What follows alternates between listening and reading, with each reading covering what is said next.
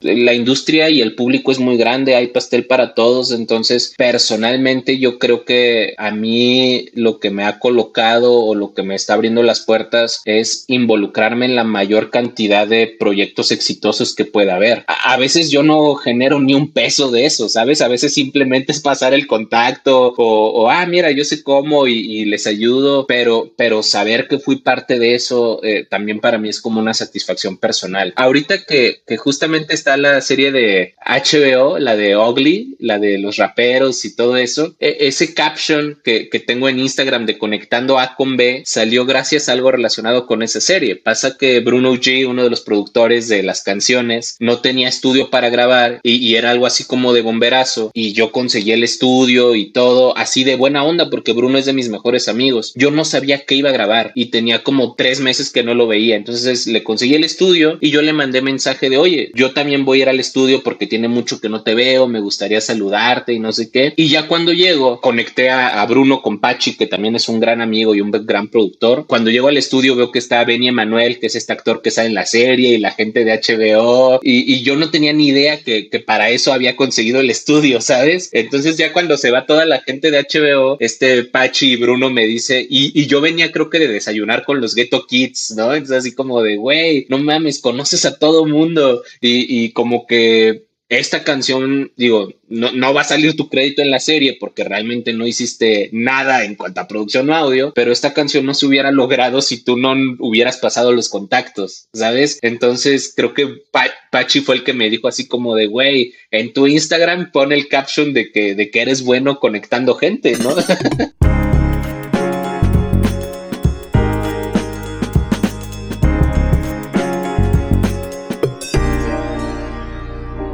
Hola, ¿qué tal a todos? Bienvenidos a un capítulo más de En tu orilla.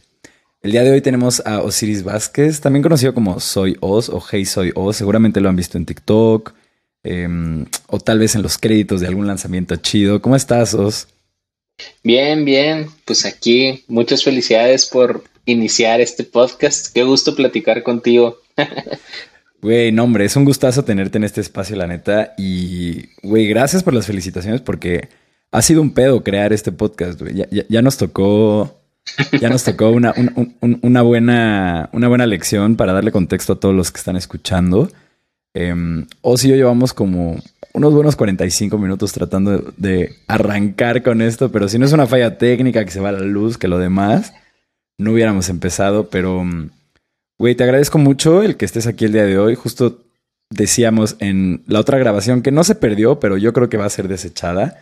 Em, que justo tú fuiste el primero que me contestó como cámara, jalo a el podcast, fuiste el primero que agendó además em, como en este calendario de grabaciones que tengo.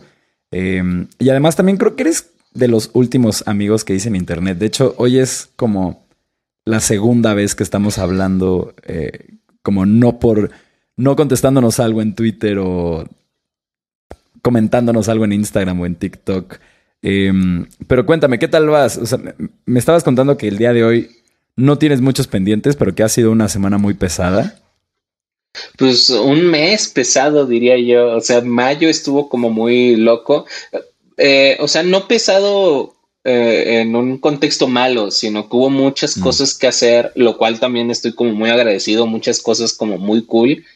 Eh, y apenas como que estos días fue de tocar base, ¿no? Ayer que, que, subí mi post a Instagram como del recap del mes, fue así como de verga, o sea, como que sí pasaron muchas cosas y, y, y, mientras lo estás viviendo, pues no te das cuenta, ¿no? Porque vas con la inercia de, de y está esto, y está aquello, y este lanzamiento, y la, la, la, y, y tú cumples, pero realmente como que no, no, no estás como tanto en verga, estoy haciendo un chingo de cosas. Ya hasta que estás en tu casa tranquilo, revisando tus fotos y videos, te das cuenta así como de órale, sí, sí estuvo intenso.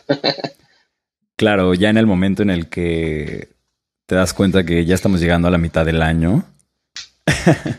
y te preguntas como, güey, ¿a, dónde se fue todo ese tiempo? Eh, parece, parece que fue ayer cuando apenas estaba diciendo en qué me iba a concentrar en este año, ¿no? Em, pero bueno, Os, justo este espacio, lo que me animó a construirlo fue la idea de que em, en este punto de mi carrera creo que tengo las conexiones suficientes para traer a gente relevante a este espacio a que comparta como mejores prácticas y experiencias que puedan ayudarle a otras personas que están buscando recorrer un camino en la industria musical, ya sea en la parte de la promotoría, en la parte eh, de construir buenos proyectos musicales, ya sea desde el disco, desde el concepto, del marketing, de cómo es una banda, cómo es un artista. Em, y realmente creo que mucho puede aprender de ti la gente en varias aristas. Quiero empezar por una que es una en la que tú te autoproclamas eh, al momento de decir que es lo tuyo un poco, eh, que es esta tarea muy valiosa y, que muy poca gente ejecuta en la industria musical, que es conectar puntos o el hecho de conectar gente, ¿no? Eh, esto es básicamente lo que hace un AIR en, en gran medida, pero me encantaría preguntarte, eh, ¿cuáles crees que son los principios fundamentales de hacer esta labor de conectar a gente? Y de igual forma, ¿Cuáles son los retos más grandes que hay? Porque un, problema natural que yo encuentro en la industria musical es que todo el tiempo hay gente involucrada de distintos, de distintas organizaciones, con distintos intereses, con distintos trabajos. Y el hecho de que sean tantas personas involucradas en, no sé, por ejemplo, el armado de un toquín, donde está el que provee el audio, el que hace la producción, los artistas, su booker, que si la prensa y demás. Siento que el que haya tanta gente involucrada hace que haya un problema humano de comunicación fundamental todo el tiempo. Entonces todo el tiempo hay imprevistos, todo el tiempo, eh, todo, el tiempo hay errores humanos, vaya, ¿no? Pero sin poner de acuerdo a la gente y sin juntar a la gente adecuada con la gente adecuada, pues nada de esto avanza, ¿no? Entonces, ¿qué puedo con el arte de conectar gente? Nuevamente, ¿cuáles son los principios fundamentales de esto? Pues mira, yo creo la respuesta más eh, sincera y objetiva que he aprendido como a través del poco o mucho tiempo que llevo en esta industria es que pues hay pastel para todos, ¿no?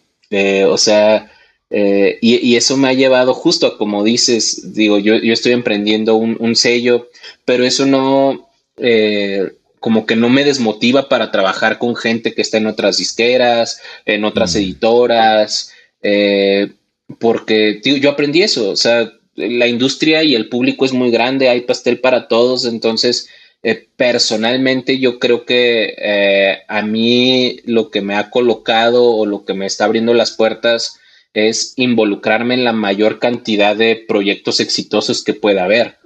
A, veces yo no genero ni un peso de eso, ¿sabes? A veces simplemente es pasar el contacto o, ah, mira, yo sé cómo y les ayudo pero, pero saber que fui parte de eso eh, también para mí es como una satisfacción personal. Digo, esto también quizá es como un poco personal, un poco antiindustria, porque te digo que quizá no monetizo de todo.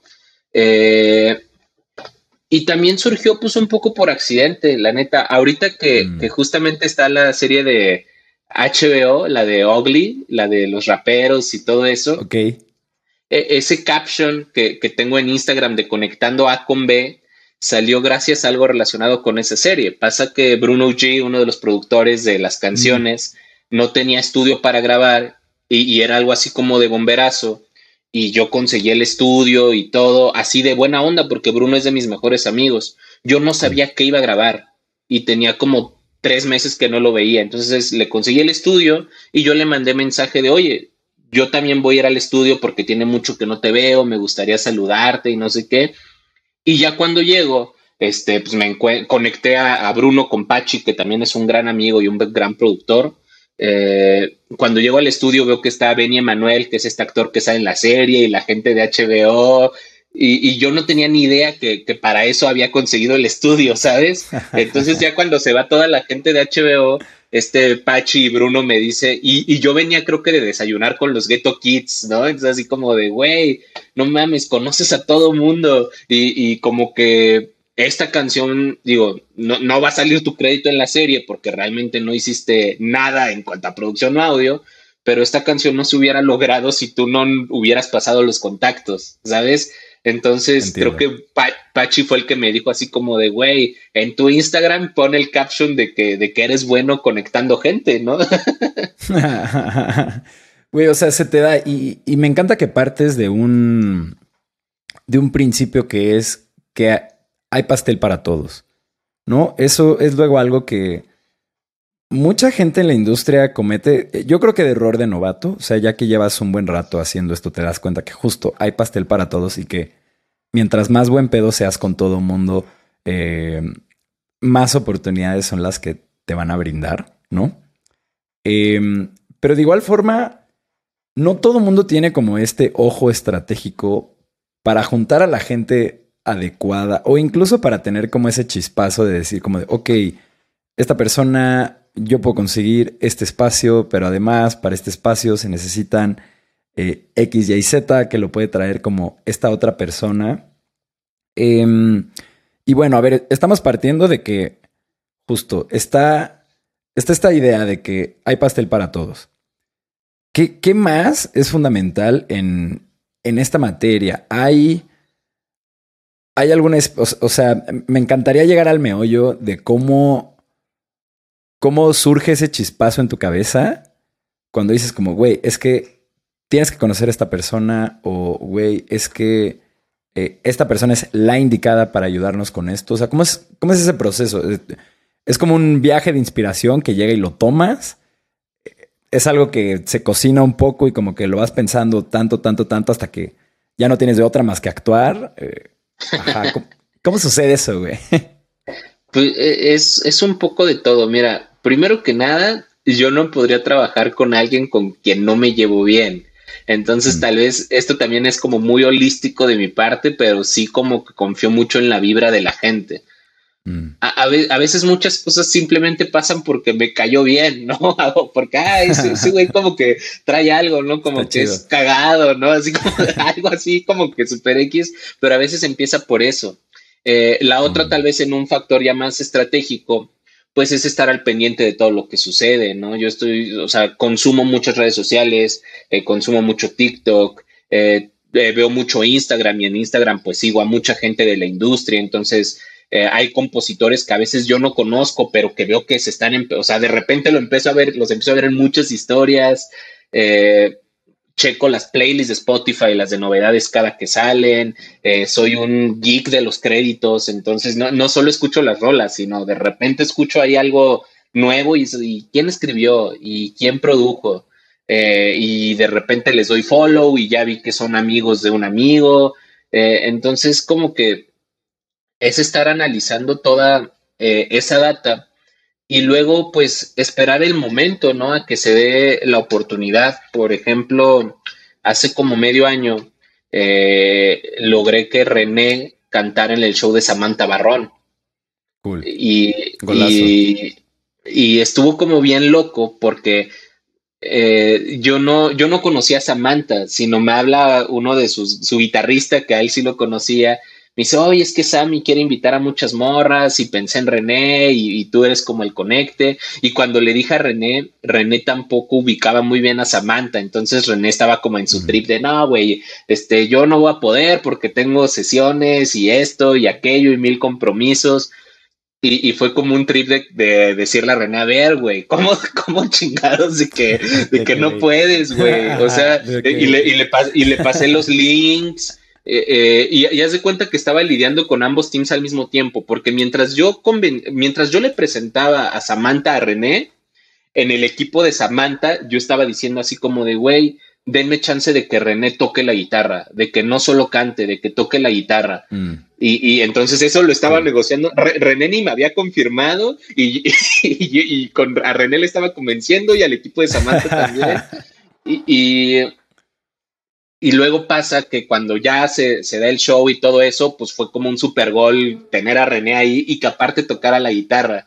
Y cuando fui a cenar con ella le dije, güey, o sea, como que el mismo efecto de, de cuando Café Tacuba saca un rapero en el Vive Latino, de que todo el mundo, wow, ¿no? Café Tacuba sacó a Tino el Pingüino, ¿no? Dijo, eh, güey, eso es lo que hicimos hoy porque es un evento de, de RB, de, de, otro nicho, y de repente sale una morra que toca guitarra y que aparte toca chido, le dije, güey, eso no se les va a olvidar. Eh, eh, o sea, tuvo cinco invitadas más, muy talentosas todas, pero que tú salieras con la guitarra y solearas ahí algo es un valor agregado, así que, que a la gente se le va a quedar. ¿No? Entonces te digo, es como estar como al pendiente de, todo eso y cuando se da la oportunidad de intentar como que eh, abordarla de la mejor manera. Creo que estás mencionando un par de cosas muy importantes que, que pueden tomar las personas que están escuchando.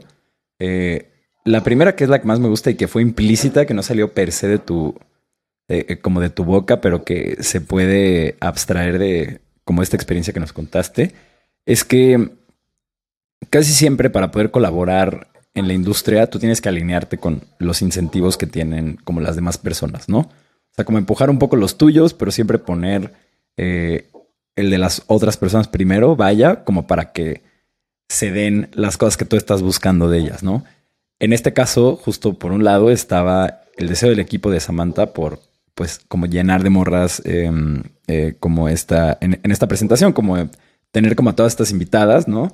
Y tú tenías a René, pero pues por otro lado como que se sentía un poco off, ¿no?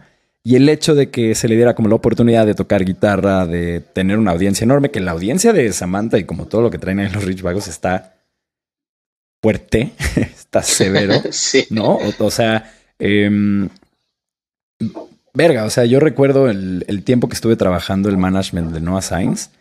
Eh, de todos los lanzamientos que hicimos, el que más impacto tuvo fue una colaboración con Samantha Barrón. Y de que la trepamos y a las pocas horas ya estaba en el top 10 de videos de YouTube tendencias. Algo que nunca habíamos alcanzado como con la NOA. Eh, y dije como, wow, güey, o sea, esto ni siquiera de nuestro lado tiene como un plan de marketing, como solo era una colaboración que se encargó todo el equipo de Samantha y, y ve nomás el vergazo que fue, güey, ¿no? Eh, ok, una es esa, como el cómo te alineas con los incentivos eh, de las otras personas. Y la otra es, pues, precisamente esta idea de, o, o, como este chispazo de, bueno, pues, hagamos lo especial, ¿no? Hagamos que esta colaboración sea relevante, eh, no solo para un lado, sino para los dos. Y genuinamente, pues, así se llega muchas veces al famoso win-win, ¿no? Eh, oye, Os, y bueno, a ver, pasando a la siguiente pregunta, eh, me encantaría preguntarte, ¿Cómo crees que debe navegarse un proyecto cuando no tiene la atención de la gente o particularmente cuando está a las bajas? Porque, híjole, siento que cuando la gente cuenta las experiencias de cómo se hizo viral en TikTok o cómo llegó a el top 50 de Spotify, muchas veces hay un factor de suerte de la cosa era el momento indicado.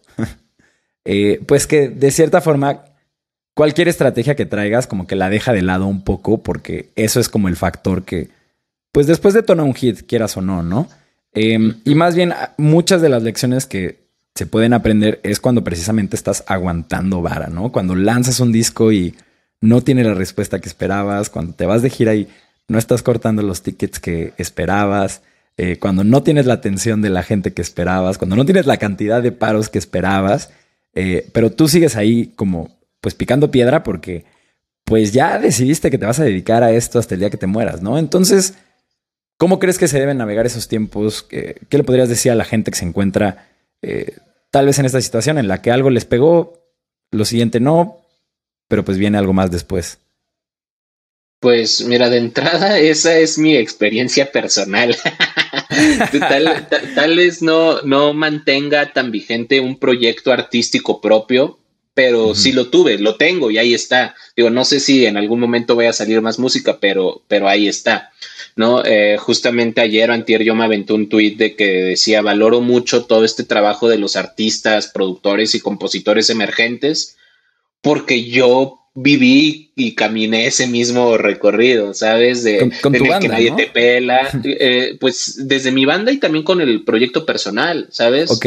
Ok. Este, o sea, ese momento en el que buscas a todas las editoras y nadie te contesta, eh, en el que buscas a las disqueras, en el que incluso quieres colaborar con más compositores y productores que están un poco más top que tú y, y como que por no tener los números suficientes como que te hacen el feo, ¿sabes? O sea, todo eso ya me tocó vivirlo como en carne propia. Y, mm. y luego es algo como que procuro eh, terapear como con los artistas nuevos que trabajo, ¿no? es, eh, yo, okay. yo muchas veces lo que les digo es, es un proceso, ¿no? Y, y eh, existe la posibilidad latente de que de, de, la noche a la mañana pegues un madrazote. Digo, esa posibilidad está ahí y siempre va a existir. Es muy poco probable que suceda, la neta, pero la posibilidad está ahí. Y si no sucede, aún así con trabajo vas a alcanzar tus objetivos. Digo, lo que pasa es que no, no va a ser de un mes a otro con una rola viral. Tal vez te va a tomar tres años, pero, pero va a pasar, ¿no? Con uno de mis artistas en particular, justamente me aviento ese speech porque pues yo creo es muy de artista desesperarse a veces, ¿sabes? Es muy de artista ser impaciente, es muy de artista, eh, pues estás bombardeado de información y de métricas y de, de tu círculo de artistas incluso. Entonces de repente ves que a tu compa ya le pegó una rola, que tu otro compa ya hizo sold out y, y, tú ahí sigues, ¿no? Y es así como de, chale, todo el mundo a mi alrededor está triunfando, menos yo. Y, y yo lo que le digo a este dude es así como de, güey, o sea, tal vez no se ve, tal vez los números no lo reflejan, pero estás empezando a escribir mejores canciones, en vivo suenas más cabrón, es así como de, güey, sí estás creciendo.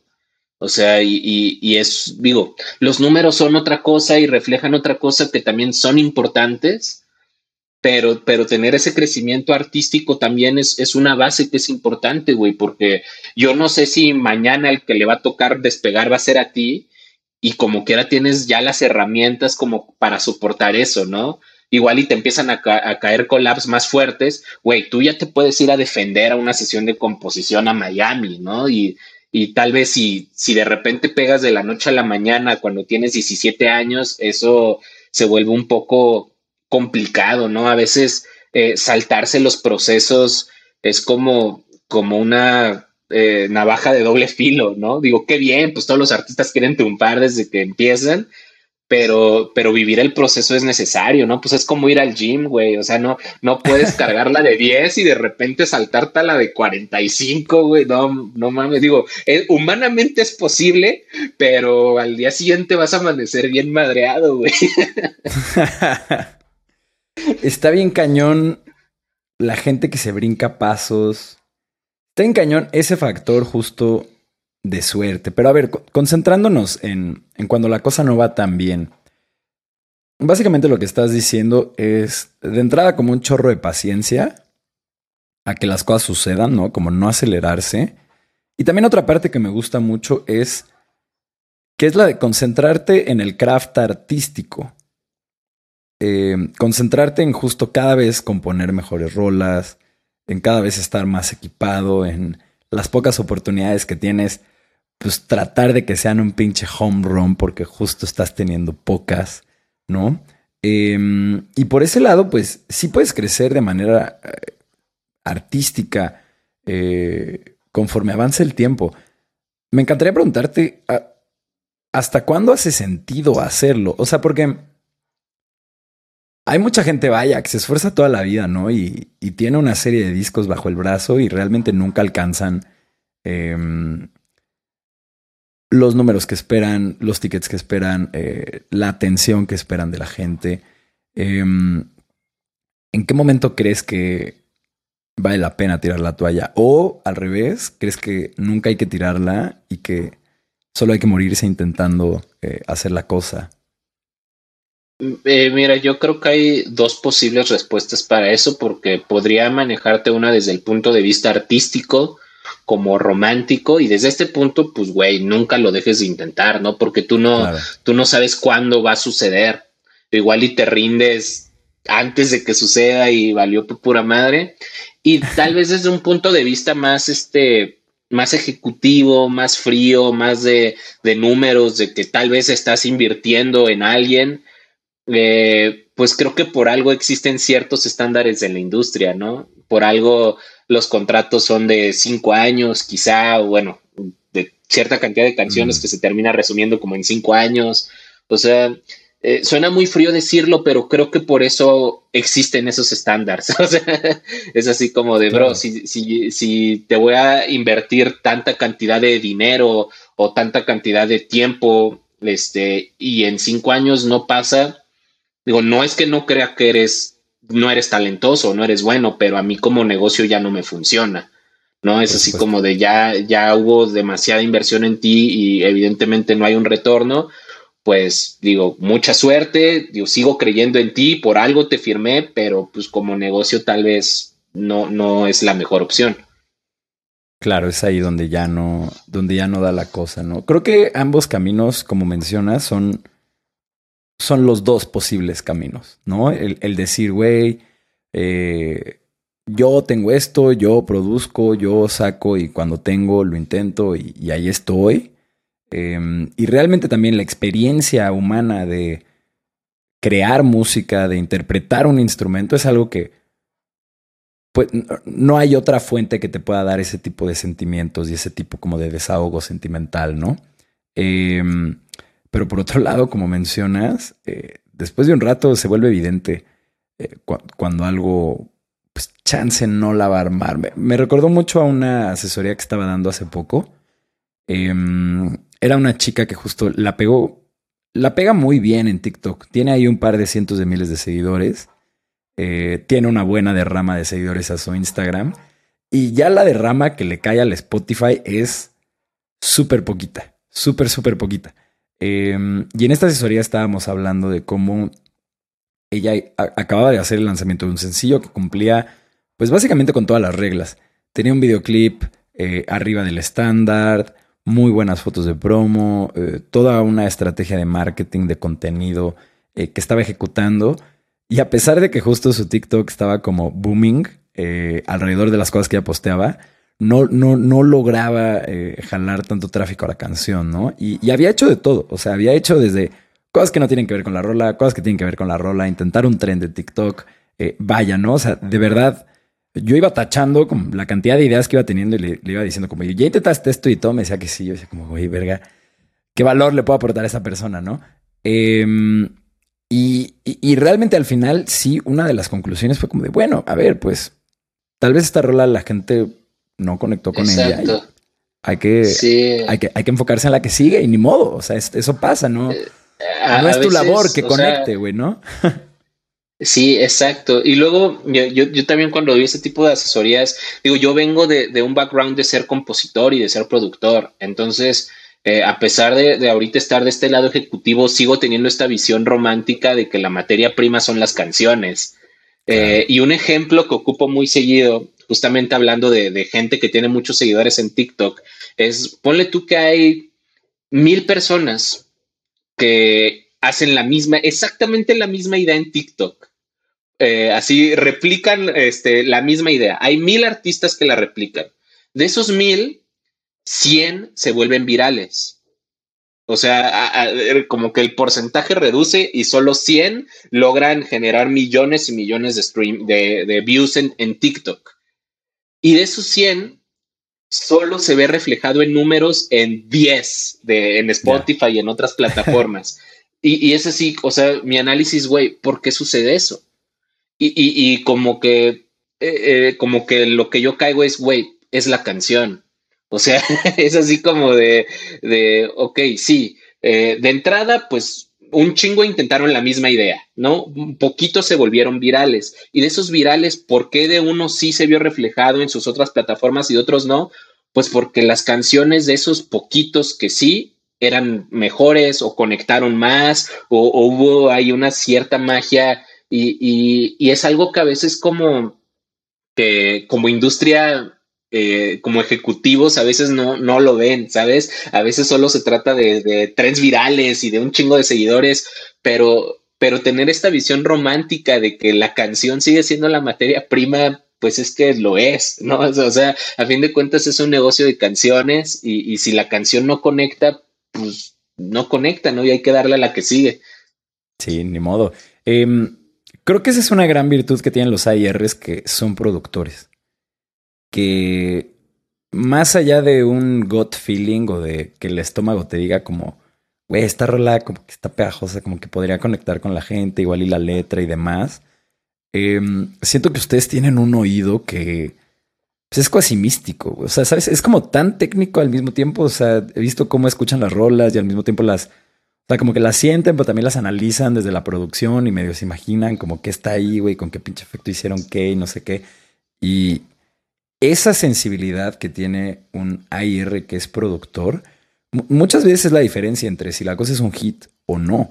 Porque como dices, eh, justo es muy romántico decir que únicamente la rola es la materia prima, porque, pues, o sea, tenemos los productores de Los Ángeles que llegan a las 10, de 10 a 2 dicen, hoy voy a producir un hitazo, hacen tres, los mandan, güey, y al día siguiente igual, ¿no, cabrón?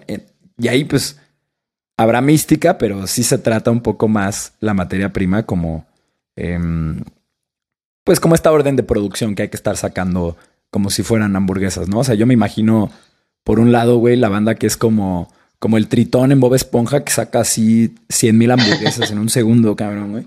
Y a muchos otros productores y artistas, eh, pues como el Bob Esponja, ¿no? Haciéndole una carita feliz, güey. Cobijando la cangreburger con un queso, cabrón, güey. Em, y lo más cagado es que ambos tipos de tracks confluyen en el top 50, ¿no? O sea, de repente está la de justo el, del productor de ley y está la del güey que estuvo ahí viajándose, Tres años, así. Güey. Pasa un chorro. Em, y a ver, y ahora sí pasando a la parte del éxito, porque también algo que he visto del otro lado es que luego llega alguien que es muy talentoso, que en la primera impresión tú dices como, güey, es que tú estás hecho para ser enorme. Y ya que empiezas a trabajar con esa persona, pues tal vez te das cuenta que no. Eh, por, por, por, cosas que le faltan. Eh, y luego es falta de saber trabajar en equipo luego es falta de visión, luego es falta de neta así parar todos los días y trabajar en esto. Em, pero bueno, ¿cuáles creerías tú que son el conjunto de elementos que permiten el éxito eh, de una rola? ¿no? O sea, ¿cómo puedes tú jugar de la mejor forma al momento de lanzar, eh, dejando pues que las cosas del azar sean del azar, pero tú cubriendo todos los frentes que puedes cubrir? A ver, de una rola, porque te iba a responder de un artista y esa es una respuesta distinta. Pero mira, de una rola. Ajá. A ver, no, vámonos, vámonos por un artista, porque creo que creo que puede ser más, puede haber más carnita ahí, güey. De un artista, pues, eh, como que lo que yo encuentro en común en mucha gente triunfadora es que son como la que más está picando piedra, la que más está ahí, la que más lo está intentando, la más guerrera, aunque no salgan las cosas, ¿no? Es como, como el dicho este de, de trabaja incluso aunque nadie lo vea.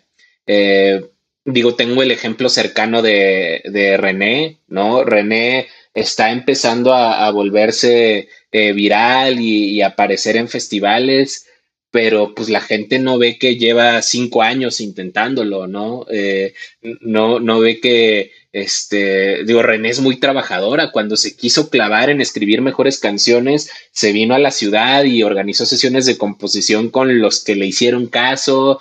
Este, cuando se trató de TikTok, se puso a subir tres, cuatro TikToks al día de ella tocando. Eh, se trata de, eso, ¿no? Y es como lo que yo encuentro en común en, la gente que triunfa. Digo, René es porque es mi amiga y es como un caso muy cercano, pero también a este, este artista Ecuador que, está firmado en la disquera de Tiny, Alex Ponce, es exactamente la misma historia, ¿no? Es de, un dude que es así como de, chale, no, no tengo dinero, vengo de Ecuador, donde tal vez no hay una industria tan fuerte. Pues si la única manera de, brillar es TikTok, pues a darle a TikTok, ¿no? a clavarse, a ver cómo funcionaba, este, a subir y subir contenido, eh, y de repente vio que algo le pegó, ah, es por ahí, y pues a seguirle dando. Eh, eso es como lo que yo encuentro en común en, en todos los artistas exitosos, ¿no? De que más allá de que son talentosos, porque creo que, que René es muy talentosa, pues realmente no están ahí por su talento, están ahí por su trabajo. Digo, el talento es como un valor agregado, ¿sabes? Es así como, ah, qué bueno que René lo está logrando y aparte es muy talentosa. Pero incluso si le bajaras dos rayitas a su talento, estaría en el mismo lugar y estaría en el mismo lugar por puro trabajo, por puro picar piedra, por puro estar ahí. Qué importante es el picar piedra, güey. O sea, Muchas veces yo lo que he notado es que, como dices, la gente se gana su lugar por estar con las manos, ya, ya ni siquiera las manos, ya todo el brazo manchado de lodo, güey. de nada más neta estar tratando de sacar la cosa. Em, y, eso me recuerda mucho a. Justo ahorita empecé a representar a un chavo que se llama Bermeo Vampiro Triste. Él, él tiene un proyecto de hyperpop. Me, me, pidió que, que te dijera que alguna vez te mandó sus demos y que no lo pelaste. Ah, sí. y yo le dije, güey, seguramente mil gente le ha mandado sus demos a vos y Chance ni le dio el mensaje, cabrón. Pero bueno, por hacer la labor, te lo comparto. Igual y ahí tienes por ahí su mensaje, güey. Em, pero bueno, eh, pequeño paréntesis. ¿Sabes qué me pasó hace poco? Yo descubrí a un artista este, en, por el algoritmo de Spotify porque lo estaba buscando. Ah, ok, este güey está chido le di follow en Instagram y cuando le mandé mensaje así de, oye, güey, está bien verga lo que haces, eh, me di cuenta que era un bro que me había escrito hace dos o tres meses. Entonces como que me, sentí mal y, entre mí fue así como de verga y ahora cómo abordo esto como para, para sacarle la vuelta, ¿no? Pero pues es que no, no, no, no es algo personal, digo, eh, a veces no es que, que, no abra los mensajes, sino de que pues yo también estoy en mil cosas, ¿no? A veces pues es, eso, de que el tiempo no da y de cuando llego a mi casa pues, quiero descansar y a veces sí en, mis en días libres, como justo los que he tenido, son los que a veces aprovecho como para revisar, pero pues ponle tú que tengo dos días libres. Y, y, reviso pues los que están hasta arriba y tal vez un montón ya se traspapelaron, ¿no? O sea, ¿sabes?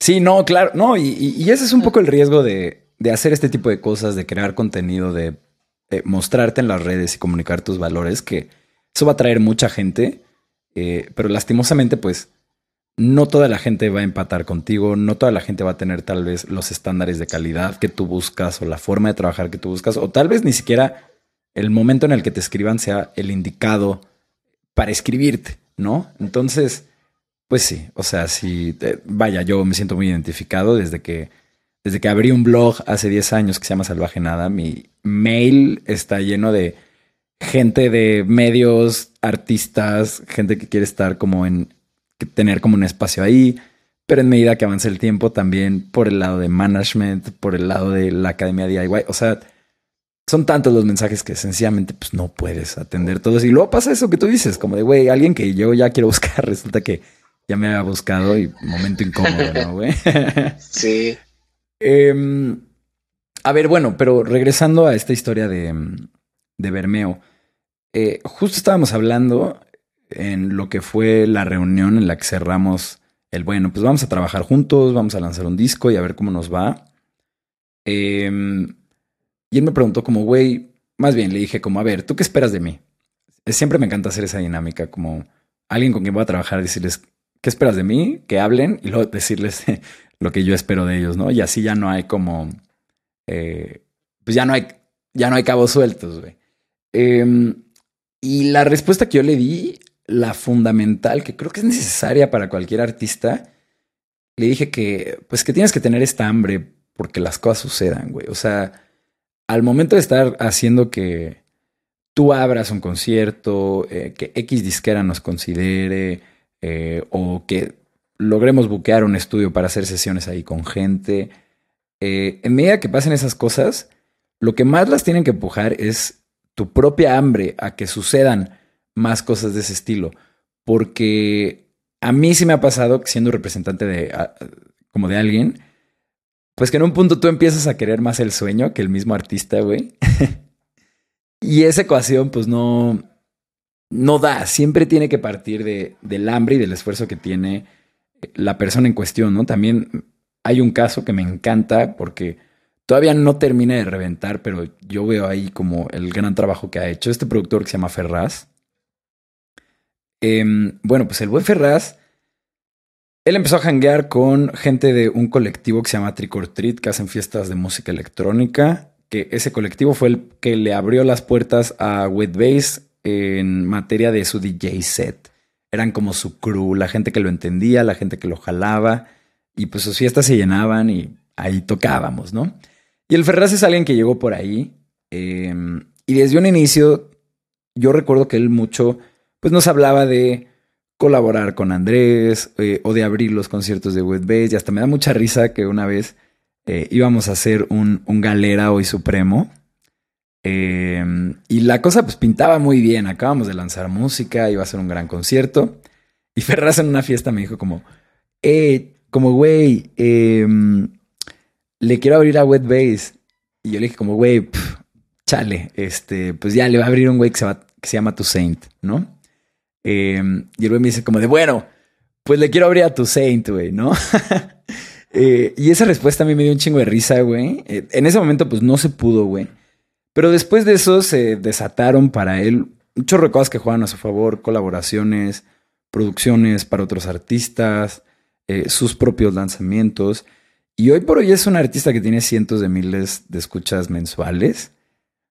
No ha llegado su hit de él, por así decirlo. Tiene un hit donde él está como en colaboración. Pero realmente es uno de esos ejemplos de alguien que, güey, no ha dejado de chingarle, no ha dejado de estar trabajando todos los días. Y puedes ver cómo todo eso, cómo todo eso suma, ¿no? Entonces, por un lado tenemos el, el hambre que tiene el artista en cuestión. ¿Qué más?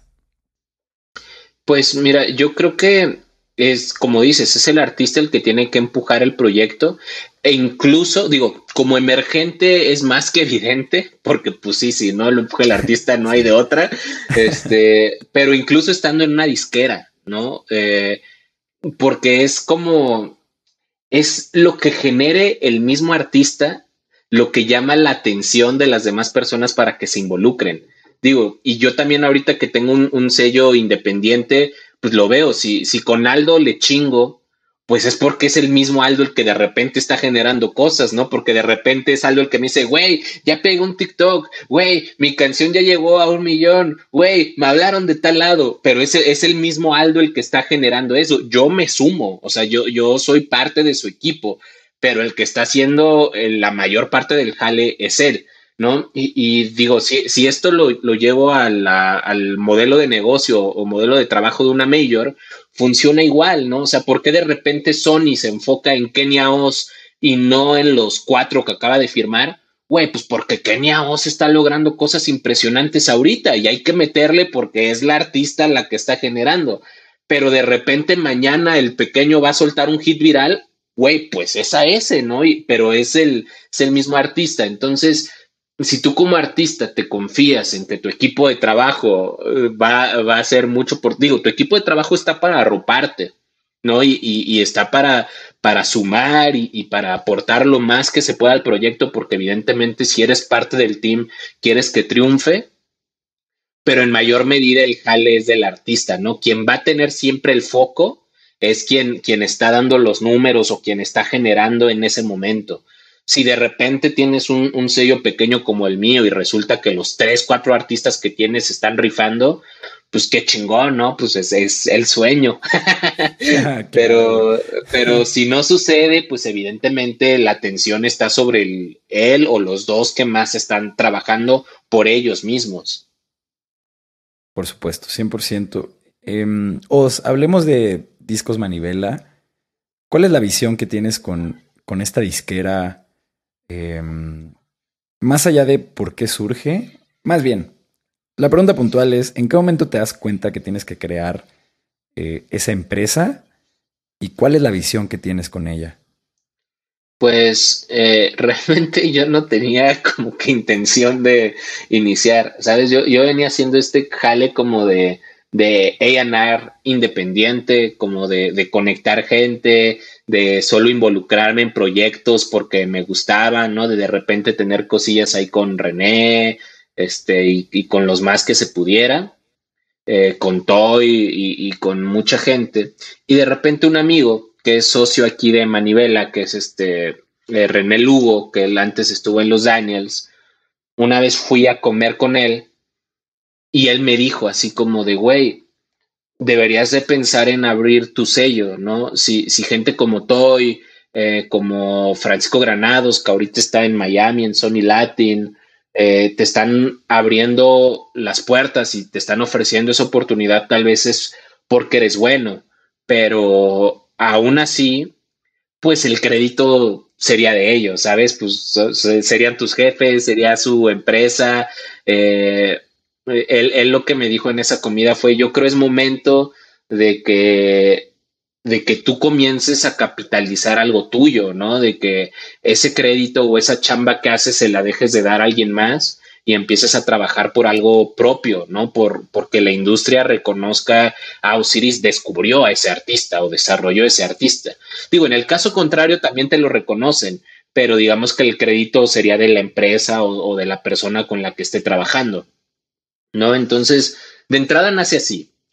Eh, y la visión, digo, al tener a René Lugo, que ya estuvo firmado un par de veces en Sony, tanto con una banda de hace muchos años que se llamaba Ping Pong, eh, y luego con los Daniels, eh, de ser independiente, con un proyecto que se llamó Adiós París, de producir también para DLD y ese tipo de bandas. Eh, y de yo también ya tener una experiencia independiente, de picar piedra, acababa de producir a René en ese momento, pues nuestra visión era como de, se puede hacer bien las cosas sin pasarte de lanza, ¿sabes? Porque, porque luego, Sí, exacto. Como mucho esta visión de, de artista que tenemos, de, de, hacer por alguien más lo que nos hubiera gustado que hicieran por nosotros en su momento o en esos momentos. Porque, digo, eh, parece que, que esta labor de desarrollar artistas la hace mucha gente, pero la verdad es que creo que no tanta, ¿sabes? O sea, como que la gente en la industria se acerca ya cuando el artista se desarrolló por sí mismo. Eh, ya cuando ya generó ciertas cosas y, es cuando ah, te buscan para exponenciarlo, digo, y está bien, es parte del negocio, pero esta labor de, como yo encontré a Aldo o, o a Ivy, de incluso de, de sin tener canciones, de, eh, güey, estos morros traen algo, ¿no? De que si los podemos trabajar, podemos lograr cosas y que en un mediano plazo estemos generando eso, se me hace como algo muy, muy especial, porque digo, yo cuando empecé a tocar, pues no tenía ni el presupuesto ni los contactos. ¿Qué más hubiera querido yo que alguien se acercara a mí por el mero talento, ¿sabes? Ah, porque ah, ese güey se ve que trae algo, le voy a apostar a ese güey, ¿sabes? Como que para mí eso es especial. es lo más especial. Y es que esa labor de, ayudar a alguien a construir su proyecto, como dices, es súper poquita gente, súper, súper poquita gente. También la verdad es una apuesta bien grande, em, que es en medida el por qué yo entiendo cuando firmas a un artista em, desde una perspectiva de management que es nuevo, que apenas va a lanzar sus primeras cosas, hace todo el sentido del mundo que el contrato sea uno de tres años. Eh, porque realmente para arrancar una carrera, por exponencial que pueda ser, de toda la inversión inicial que se tiene que hacer, luego no solo de dinero, sino también como de tiempo, esfuerzo y recursos que tienen que ver más por ahí. Si tienes suerte en el año 2, ya estás viendo los frutos de tu trabajo. No, eh, incluso, mira, eh, pues el estándar que yo te ponía hace rato era de cinco años. Claro. No, porque incluso a mí, a mí tres años se me hace poco, güey. O sea, yo, yo creo como tú, que que en dos o tres años sí, ya, ya se va a empezar a ver, pero en dos o tres años ya se va a empezar a ver. Imagínate que termina el contrato y se te va y tú hiciste el jale de, hacer que eso sucediera. Entonces, justo por, por eso a mí se me hace como un estándar lógico el de cinco años, porque pues al menos tener dos años fruto de, algo que yo construí. Porque quién quita que, ah, lo firmé por tres años, al año y medio empieza a despegar, en año y, eh, y medio termina su contrato y lo firma Sony. Es así como de, güey, pues Sony ya, cayó en blandito. Sí, sí, exacto. O sea, como de yo hice todo ese jale y quien lo va a monetizar va a ser alguien más. claro. Que aquí me encantaría preguntarte, Os. Em, ustedes son una disquera que quiere ir de como del inicio de una carrera de alguien hasta el final de ella, porque también hay muchas disqueras que, pues su función es como este paso previo de una major y después ya llega la major y compra el catálogo y hay como un exit que suele ser muy jugoso o incluso te puedes quedar como con tu porcentaje de las obras que se han construido a través de tu disquera. Em, pero sí, ahí, o sea, supongamos que alguien explota. Em, en este momento, Discos Manivela tiene la infraestructura para, para tener una estrella entre su roster. Pues no, infraestructura no hay, Pero pues yo creo es que es, exacto, pero pues es como todo, ¿sabes? O sea, si sucede surfear la ola, güey, es como de, ah, pues entonces no voy a chambear porque imagínate que sí pega mi artista y pues como no tengo infraestructura, mejor que no pegue, no, al contrario, hay que meterle y si empieza a pegar ya vemos cómo lo solucionamos, güey, o sea, si nos empiezas a, a salirse de nuestras manos, habrá que encontrar soluciones, ya sea con nosotros o aliándonos con alguien más, pero siempre está como con, con esa tirada. Y digo, propuestas ahorita eh, de mayors, de agregadoras y de todo, claro que, que ha habido, pero creo que para bien o para mal tenemos esta visión artística, ¿sabes? De que algo que, que, me, que me gusta preguntarle a los IRs cuando se han acercado a nosotros, eh, por Aldo, por Anjo, por Ibi, mi pregunta es, tú como IR, como creativo, ¿qué harías con él? ¿Sabes? O sea, ¿con quién lo juntarías? Este, con, o sea, ¿qué, visión tienes?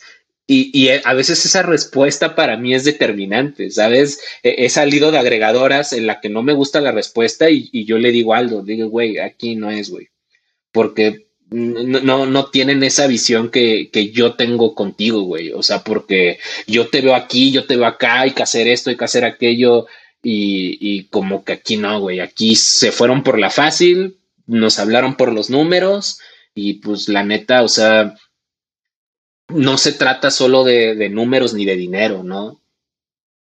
Claro, claro, o sea, de hecho, para poder hacer los mejores movimientos, viendo esto como un poco como un ajedrez estratégico, te tienen que entender a nivel fundamental eh, en dónde estás parado, cuáles son tus referencias, eh, cuáles son las estrellas de como el nicho al que tú quieres llegar, o sea, como si esa referenciada del proyecto, no solo a nivel como de, ah, ok, esto se pone en este género entre estos artistas, em, sino también como, ok, en este género, en estos artistas, el caminito que hace sentido es X, Y, Z, ¿no? Y ese caminito justo, si no lo sabe articular bien el IR con el que estás hablando o la persona en cuestión, si no te entienden, justo sí te estás disparando en el pie trabajando con esa gente, porque pues no hay nada peor que el tener eh, dos visiones que están jalando a dos lados distintos. Yo lo veo como, como un bote, ¿no? O sea, si dos personas, si uno se pone a jalar hacia allá y hacia allá, pues solo van a estar como dando vueltas, güey. Em, sí, y ahí regreso un poco a eso de la vibra, ¿sabes? A veces ir a una junta y decir, ah, ese güey me cayó bien, para mí es fundamental, ¿sabes? Así como de, ah, es clave, es clave, güey, es clave, güey. Em, oye, y hablando sobre deals de disqueras, me eché un podcast que te echaste con. ¿Cómo se llama este man? Tenía una colita de caballo, creo. Eh, cabello largo. Eh, había eh, dos, pero creo que en el cablo de por. Ah, sí es cierto. El de. Verga. es un estudio al, norte, sí, el de Cicuta Records. Exacto.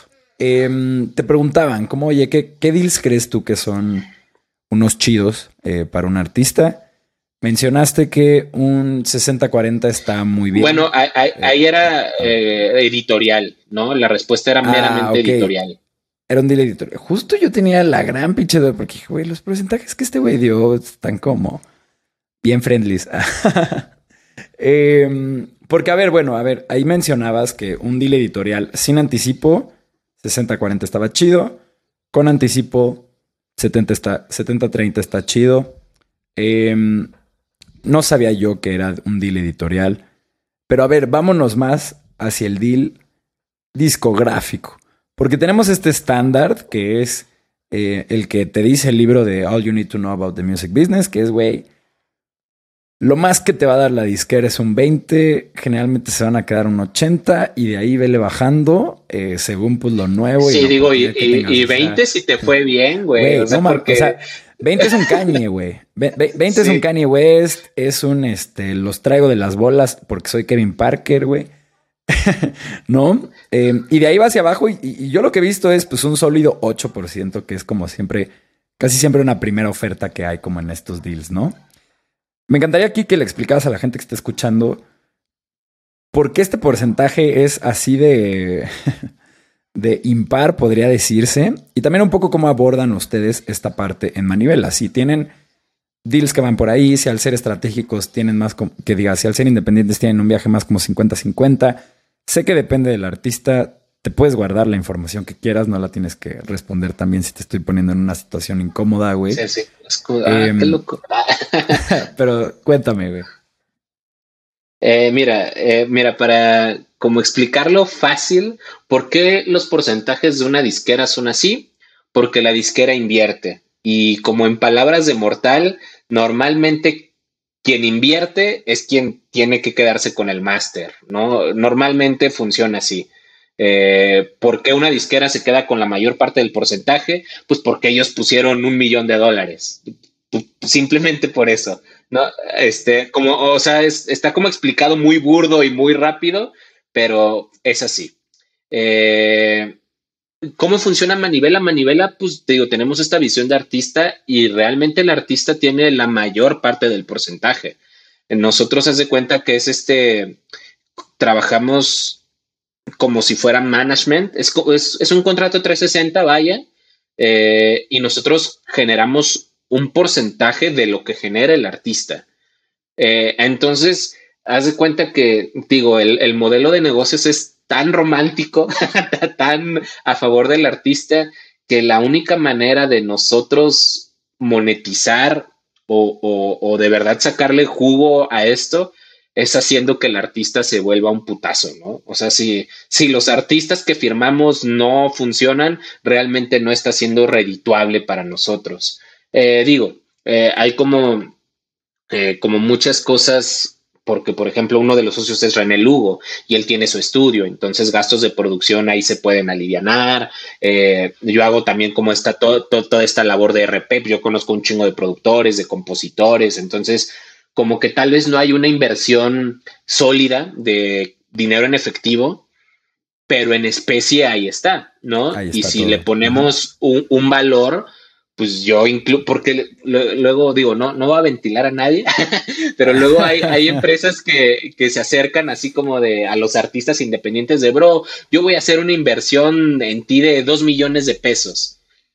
Y cuando está el desglose, resulta que son dos millones de pesos que jamás le van a llegar al artista, ¿no? Que son, es que son 500 mil de marketing y otros 500 mil de promoción y otros eh, 100 mil en producción, pero solo con los productores que nosotros digamos. Y es así como de, es, es, tal cual lo que nosotros estamos haciendo, solo que nosotros sí estamos siendo transparentes al respecto. No, yo no te voy a dar un contrato en el güey, yo voy a invertir 3 millones de pesos en ti pero si le pongo un precio a mi trabajo, tal vez ahí está, ¿no? Tal vez es así como de, güey, ¿cuánto cobraría la quincena durante cinco años con lo que estoy haciendo? Te voy a llevar a tal. Pues, sí, ¿no? Al final sí vendría siendo una inversión de no sé cuántos cientos de miles, ¿no? Eh, pero te digo, es, es, eso básicamente lo que hacemos en Manivela, te digo, es como muy a favor del artista, muy lo que nosotros eh, hubiéramos querido, muy creyendo en los artistas en los que firmamos, la neta, porque pues si no creyéramos, te digo, realmente no sería redituable. Eh, y si ya me pongo a hablar eh, como en cuestión de porcentajes y de disqueras y de todo eso y de qué, qué recomiendo para los artistas, pues mira, realmente eh, sería evaluar en qué momento está cada artista y cada proyecto y qué busca también. Eh, yo no estoy peleado, aunque parezca que sí, a veces por mis declaraciones, yo, no estoy peleado con las disqueras. O sea, yo creo que las disqueras son una herramienta, pero son una herramienta que tienes que saber jugar. Eh, porque pues si no es darte un balazo en el pie sobre pues, el anticipo y cuánto anticipo pedir, pues depende del momento en el que estás, ¿no? Un consejo que incluso me ha dado gente que trabaja en disqueras y amigos de la industria es de, ok, eh, si no necesitas el dinero, o sea, si, si no tienes una emergencia por lo que sea, eh, pues no pidas el anticipo, güey, ¿no? Es así como de, ¿por qué le pedirías? O sea, si no es dinero que le pedirías a un banco, ¿por qué se lo pedirías a una disquera, no? Es así como de, bro, eh, pero tal vez sí, ¿no? Entonces, tal, tal vez sí necesitas el dinero, tal vez tienes ahí una urgencia familiar o personal y de repente se te presenta esta oportunidad, güey, aprovechala, toma, toma el dinero y, sal de, aliviánate y sal de tus problemas, este, y ya luego ves cómo chingados pagas, ¿no? Pues digo, a fin de cuentas es una oportunidad y una herramienta que se te está dando, pero te digo, es, es como evaluar el momento de cada artista. Eh, y evaluar qué, está buscando cada artista. Hay artistas que, viven muy bien de anticipos, ¿no? Y que toda su carrera la construyen a base de, eh, anticipos y de invertirlos y de, hacerlo bien. Pero hay muchos que no, ¿no? hay muchos a los que esa jugada no les sale, ¿no? Y, se endeudan y terminan teniendo una deuda y un contrato vigente en una empresa que no los quiere y, ¿sabes? Sí, güey, el, el terror. el genuino terror. Fíjate que yo sí creo que el cómo se han dado las cosas en la industria han resultado de una manera que es lamentable para los artistas. Porque como bien dices, eh, las major labels son una herramienta que hay que utilizar. Creo que son para un momento en particular. Creo que es cuando ya tienes un producto que está listo para escalar y necesitas precisamente de más manos que te apoyen, no solo a presentarlo como lo quieres presentar, sino también a llevarlo a, pues ahora sí como si fuera una religión a cada rincón del mundo, ¿no?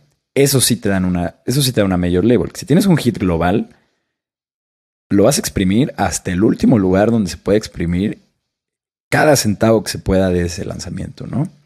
Em, por otro lado, yo lo comparo mucho con la industria tecnológica.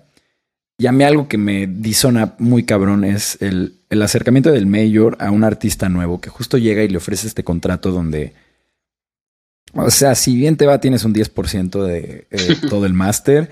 La propiedad del máster es enteramente de, eh, del, del mayor. de la disquera. Em, y comparándolo eso con el mundo de la industria tecnológica, por ejemplo, y comparando las cantidades de dinero que te pueden dar, las condiciones son completamente distintas, ¿no? O sea, por un lado tenemos al artista que recibe que te gusta güey, eh, un anticipo de 50 mil dólares para hacer una buena producción, para tener marketing, para dar como los primeros pasos de un disco, pon tú. Em, y ahí ya justo firmas estos cinco años que tú mencionas para pues chance hacer dos o tres récords con estos mismos rates. Chance cada vez teniendo un anticipo mayor en medida de que le vaya bien a este primer lanzamiento. Pero bueno, ya está cediendo ahí el 90% de los derechos al cotorreo, ¿no? Y por otro lado, a mí me sorprende cómo en industria tecnológica, eh, tú para arrancar una startup, el ticket promedio por el que vendes solo el 10% de tu empresa es uno de 125 mil dólares. Y ese es un ticket bajito. Y esos 125 mil dólares son solo para probar el concepto del software o de la app eh, que tú traes, ¿no? O sea, esa madre podría fallar y a nadie le va a sorprender porque casi todas las empresas que están en esa, em, en esa etapa quiebran. Así de que neta, una de cada 500 son las que sí la arman. Pero de igual forma está como este ecosistema de inversionistas en tecnología que dan estos cheques de 125 mil dólares todo el tiempo. Hay fondos que están obligados a incubar 100 de estas empresas al año en todo el mundo. Yo digo como, güey, o sea, estos modelos son exactamente los mismos, ¿no? es como un inversionista probando un chorro de apuestas nuevas esperando que una de cada 10 o de cada 25 les pegue para que pague toda la Pues es que también, pequeño paréntesis, también es así funcionan las disqueras. O sea, las disqueras tienen un presupuesto anual para firmar a cierta cantidad de artistas nuevos al año. Entonces, si de repente una mayor eh, ajá, están obligados a gastar ese presupuesto. A sí, güey. Eh, perdona, eh, pero ¿qué es lo que ibas a decir? Perdón. No, no, no, era eso. Te, interrumpí para ah, eso.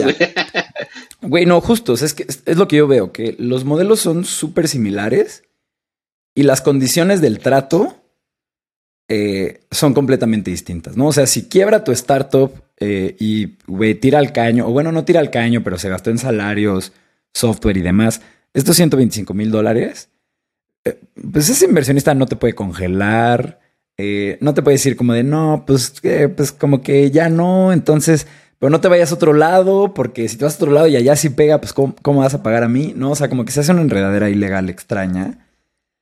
Y sí siento yo que estamos en un momento donde el que haya tantas disqueras independientes, tantos artistas independientes, como tantas formas alternativas del mayor, van a hacer que tengan que repensar su posición Particularmente donde yo creo que está la falla es en esto, en la apuesta de nuevos artistas.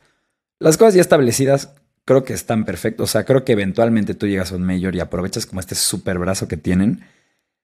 Pero, güey, siento que atoran a más gente de la que tendrían que estar atorando cuando las cosas no salen. ¿Sí me explico? Eh, sí, sí, sí, sí, es como un poco de si funciona, ganamos solos, pero si fracasa, está solo. Tal cual, sí, güey, tal cual. tal cual, hermano. Em, a ver, yo te topé por... Es extraño, no, no sé bien si fue por TikTok o por Twitter, pero algo que me aparece mucho en mi feed son tus TikToks. Em, es una red que justo ahorita mencionaste que exploras mucho. Varias de las rolas eh, que tienes en tus créditos como productor o manivela como disquera eh, han tronado precisamente en TikTok. Entonces, siento que es algo de lo que tenemos que hablar. Me encantaría preguntarte, primero que nada, ¿cómo se interactúa en esta red, güey? ¿Y qué has aprendido de ese formato en particular? Porque es muy distinto hacer un video para YouTube, es muy distinto ser un creador en Instagram. Y aunque TikTok es como el, eh, la herramienta sexy del momento para tener alcance, desde hace, puta, ¿qué será? Finales de 2019, ahí estaba como la campana de, güey, aquí hay atención y la puedes tomar. Cuéntame, ¿cómo se interactúa? ¿Qué has aprendido? Eh, mira, ¿cómo se interactúa y qué he aprendido? Creo que en una misma respuesta. mira, yo he aprendido que es una app en la que hay que generar comunidad. Eh, y, justamente es como, tiene como muchas métricas, es como muy medible todo lo que está sucediendo, es como muy medible cuánta gente te ve, de qué edades te ven, qué les interesa a esa gente. Y, ya solo es como una labor muy de interpretar eso y seguir dándole por ahí. Tal vez, eh, mira, si me pongo muy técnico, pues revisas toda la metadata. Pero la neta es que yo no soy alguien tan técnico, ¿no? ¿Cómo me di cuenta? Pues por vistas, güey. O sea, porque de repente subía un video de mí cantando, 200 vistas. Un video de mí hablando de productores musicales, 5000 vistas. Pues era más que evidente que a la gente le interesaba cierto tipo de contenido. Y luego, eh, eh, así igual como muy muy burdo, muy banal. Me voy a ese, ese video de productores musicales, revisas los comentarios, ¿no? Y, la misma gente te va diciendo por dónde, qué quiere ver, qué quiere saber, y ahí vas generando una comunidad. Si tú le respondes a esa gente, es gente que, que se va integrando a tu comunidad, y lo mismo sucede con los artistas. Eh, si tú ves un artista que sube covers, métete al video y va a haber cientos de comentarios de, ay, y ahora uno de este, y ahora uno de aquello, tu voz se parece a tal, tú no cantas horrible, ¿no? O sea, pero, o sea, pero, pero de ahí mismo vas a generar una comunidad, porque ya depende del artista si les, si les hace caso, ¿no? Igual y al siguiente es así como de, ah, verga, este, uno de Miguel Bosé, ¿no?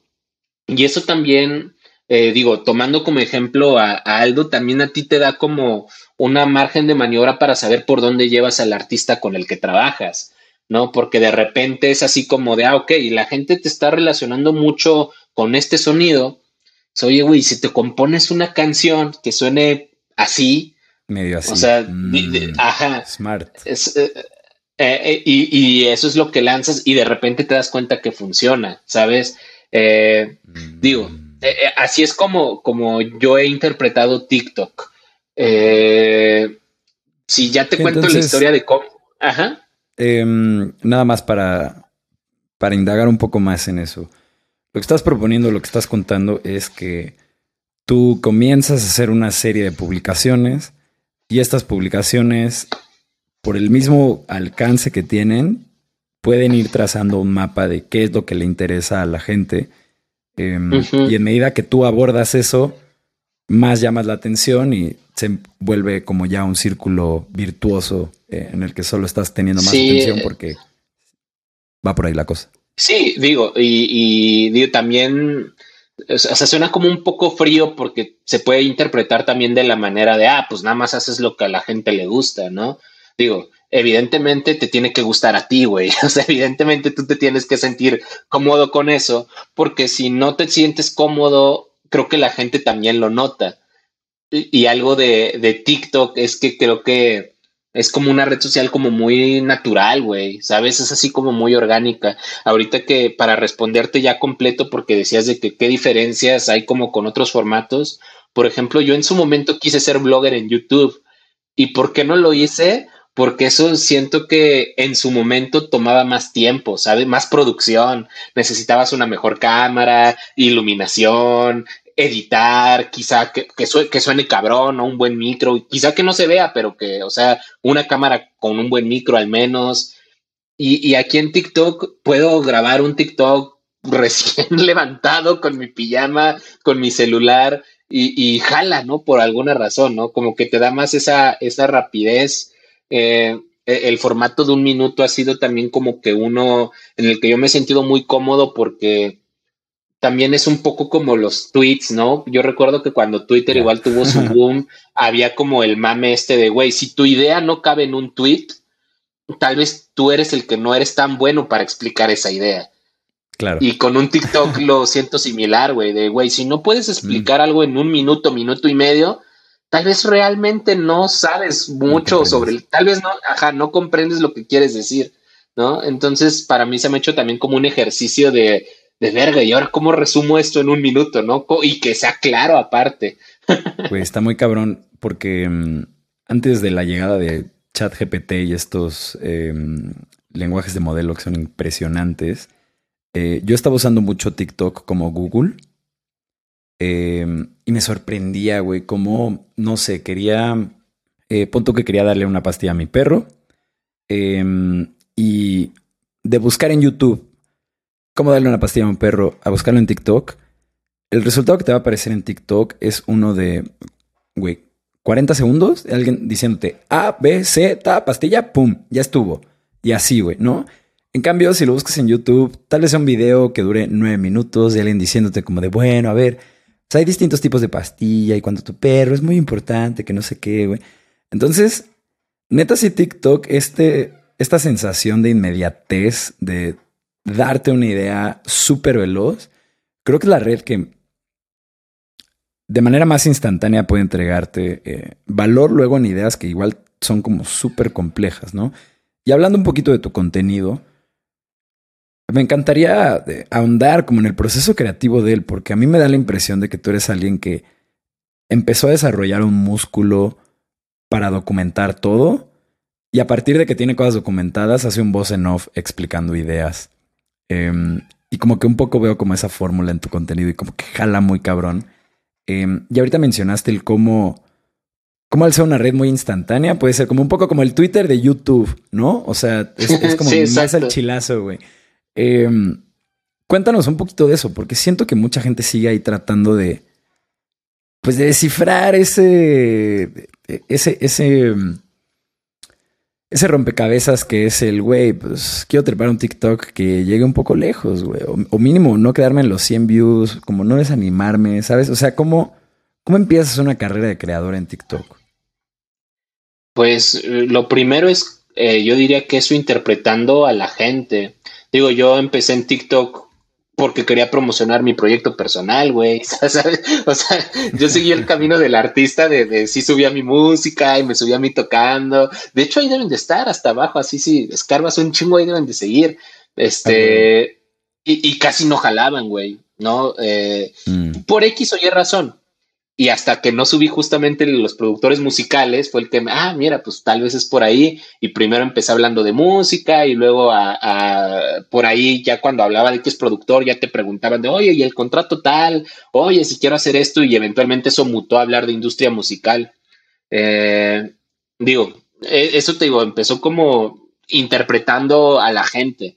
¿No? Y también hablando de un tema que a mí me gusta mucho, güey, porque aunque sea dándole gusto a la gente, pues si a mí no me apasionara la industria musical o, no hablara de, de así, pues neta hablo de algo que me gusta mucho y creo que eso también tiene que ver. Eh, y decías lo de los videos en la voz en off, eso lo empecé a hacer eh, porque había, o sea, cuando yo empecé a subir TikToks, eh, que tiene como año y medio, no tiene mucho, la verdad, eh, yo empecé a ver que funcionaba si subía al menos tres al día. Y, eran tres de, mí hablando, ¿no? Eh, y había días en los que tenía más tiempo y subía cinco. Hubo un día en el que subí, yo recuerdo que hasta diez, güey. Este, pero, pero fue realmente el momento de crecimiento, ¿no? Este, de hecho, yo recuerdo que había comentarios de, güey, seguro, tus TikToks me salen un chingo, seguramente hackeaste el algoritmo y la de, güey, ¿cómo, chingado se va a hacer eso? Pero, o sea, la, la, la, respuesta lógica a eso de por qué le salieron un chingo de mis TikToks, porque subía un chingo de TikToks, o sea, realmente, realmente era eso, güey. Y digo, eso como que a, los algoritmos le suele gustar, ¿no? En, en, en el mundo actual, al algoritmo le gusta lo, alimentas con contenido, güey. El, mm, algoritmo le da hambre y tú le tienes que dar contenido, güey. Entonces, e, eso fue lo que empezó a hacer crecer mi cuenta. Y, de los videos en voz en off, los empecé a subir los días que estaba ocupado. Es así como de verga, güey. Es que este día voy a ir al estudio y, y, pues no me va a dar tiempo de subir los tres TikToks diario de cajón. Entonces, pues grababa o de los que ya tenía en mi celular, grababa como el, para, pues, para no dejar el día muerto, ¿no? Para, al menos subir algo ese día. Y luego también me, me, di cuenta que eso también como funcionaba como concepto. No, no, no, la verdad no, no te podría decir como a raíz de qué. O sea, eso no, no lo he encontrado, la neta. Eh, eh, incluso te podría decir que, eh, no sé si suena tan ególatra, pero a lo mejor y es mi manera de narrar las cosas, güey. O sea, a lo mejor es como mi, mi, mi forma de speak de que, ah, pues una idea bien compleja te la doy en un minuto, ¿no? Este, a lo mejor y es eso, güey. Pero pues realmente ese, ese tipo de, de concepto, de, de, formato lo empecé a hacer porque, para no dejar el día muerto. Y, desde siempre, desde siempre he estado como acostumbrado a grabar cositas de todos los lugares a los que voy. Antes de TikTok, antes de, YouTube, yo tengo video, tenía una cámara de video, tenía mi camarita, como que siempre he estado acostumbrado a, grabar en el estudio, a grabar todo, güey. Os quiero agradecerte por venir a dar el pitazo de partida de, este podcast. Agradezco un chingo el que hayas venido acá, güey. Qué chido además que esto fue como Siento que fue el, güey, vamos a echarnos unos tacos al parnita, eh, que nunca tuvimos, güey. ¿Sabes? Em, y pues qué gusto, el, el, poder cotorrear contigo una hora y media, güey, conocer tu historia, tus mejores prácticas. Creo que un chingo de gente puede aprender de eso. Y nada, gracias nuevamente, hermano.